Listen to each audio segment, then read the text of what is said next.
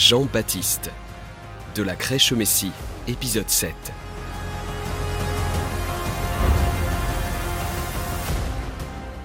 Jean-Baptiste est né de Zacharie et Élisabeth et devait jouer un rôle important dans la vie de Jésus.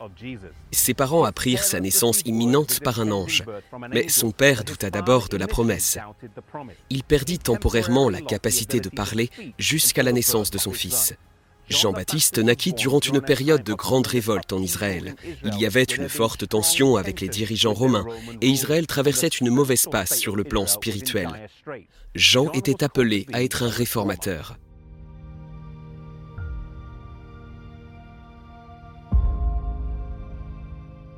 En tant que fils de prêtre, l'ordre naturel des choses aurait été qu'il aille se former dans les écoles rabbiniques de son époque, mais cela l'aurait rendu inapte à son travail. Au lieu d'être envoyé pour apprendre auprès des professeurs de théologie, Dieu l'envoya dans le désert pour apprendre dans la nature. Il abandonna le luxe de la vie de famille pour la discipline sévère de la nature sauvage, une vie de simplicité et d'abnégation.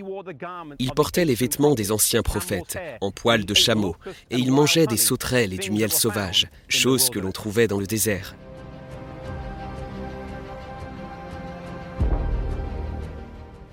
Au premier siècle de notre ère, il y avait un groupe de personnes vivant à Qumran, appelés les Esséniens.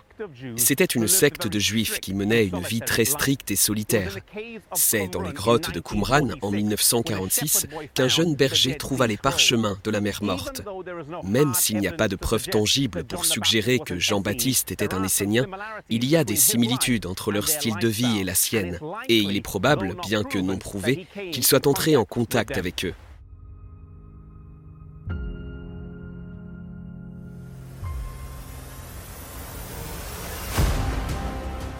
Jean-Baptiste fut appelé à être la voix qui crie dans le désert et devait préparer le chemin pour la venue de Jésus. Jean-Baptiste invita la nation à la repentance à un moment où ils en avaient le plus besoin, et il réalisait ses baptêmes ici, dans le fleuve du Jourdain. Jean prêcha avant le ministère public de Jésus, et c'est Jean qui baptisa Jésus dans le Jourdain. Alors que le ministère de Jésus démarrait et se développait, la foule se mit à le suivre, et lentement la foule qui suivait Jean-Baptiste diminuait.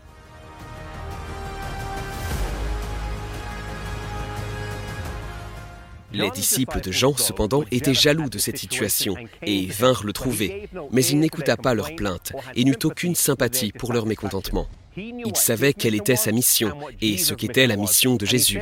Et il dit dans Jean 3, verset 30, Il faut qu'il croisse et que je diminue. Jean-Baptiste n'avait aucunement d'ambition égoïste en lui. Cependant, sa vie allait connaître une fin tragique, ici, au sommet de cette montagne, à cause d'Hérodias, la femme du roi Hérode.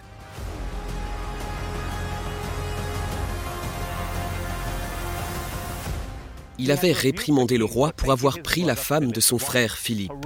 Hérodias lui en voulait donc énormément et voulait le faire tuer. Mais Hérode craignait le peuple et ne voulait pas lui faire de mal. Un soir, elle organisa une fête pour lui, et sa fille Salomé dansa devant lui. Avec un esprit embrouillé par l'alcool, il promit qu'il lui donnerait tout ce qu'elle demanderait. Elle alla demander à sa mère, et sa mère répondit, La tête de Jean-Baptiste sur un plateau. C'est ainsi que la vie de l'un des plus grands prophètes s'acheva. C'est ici, dans la forteresse d'Hérode, que se déroula cette triste histoire.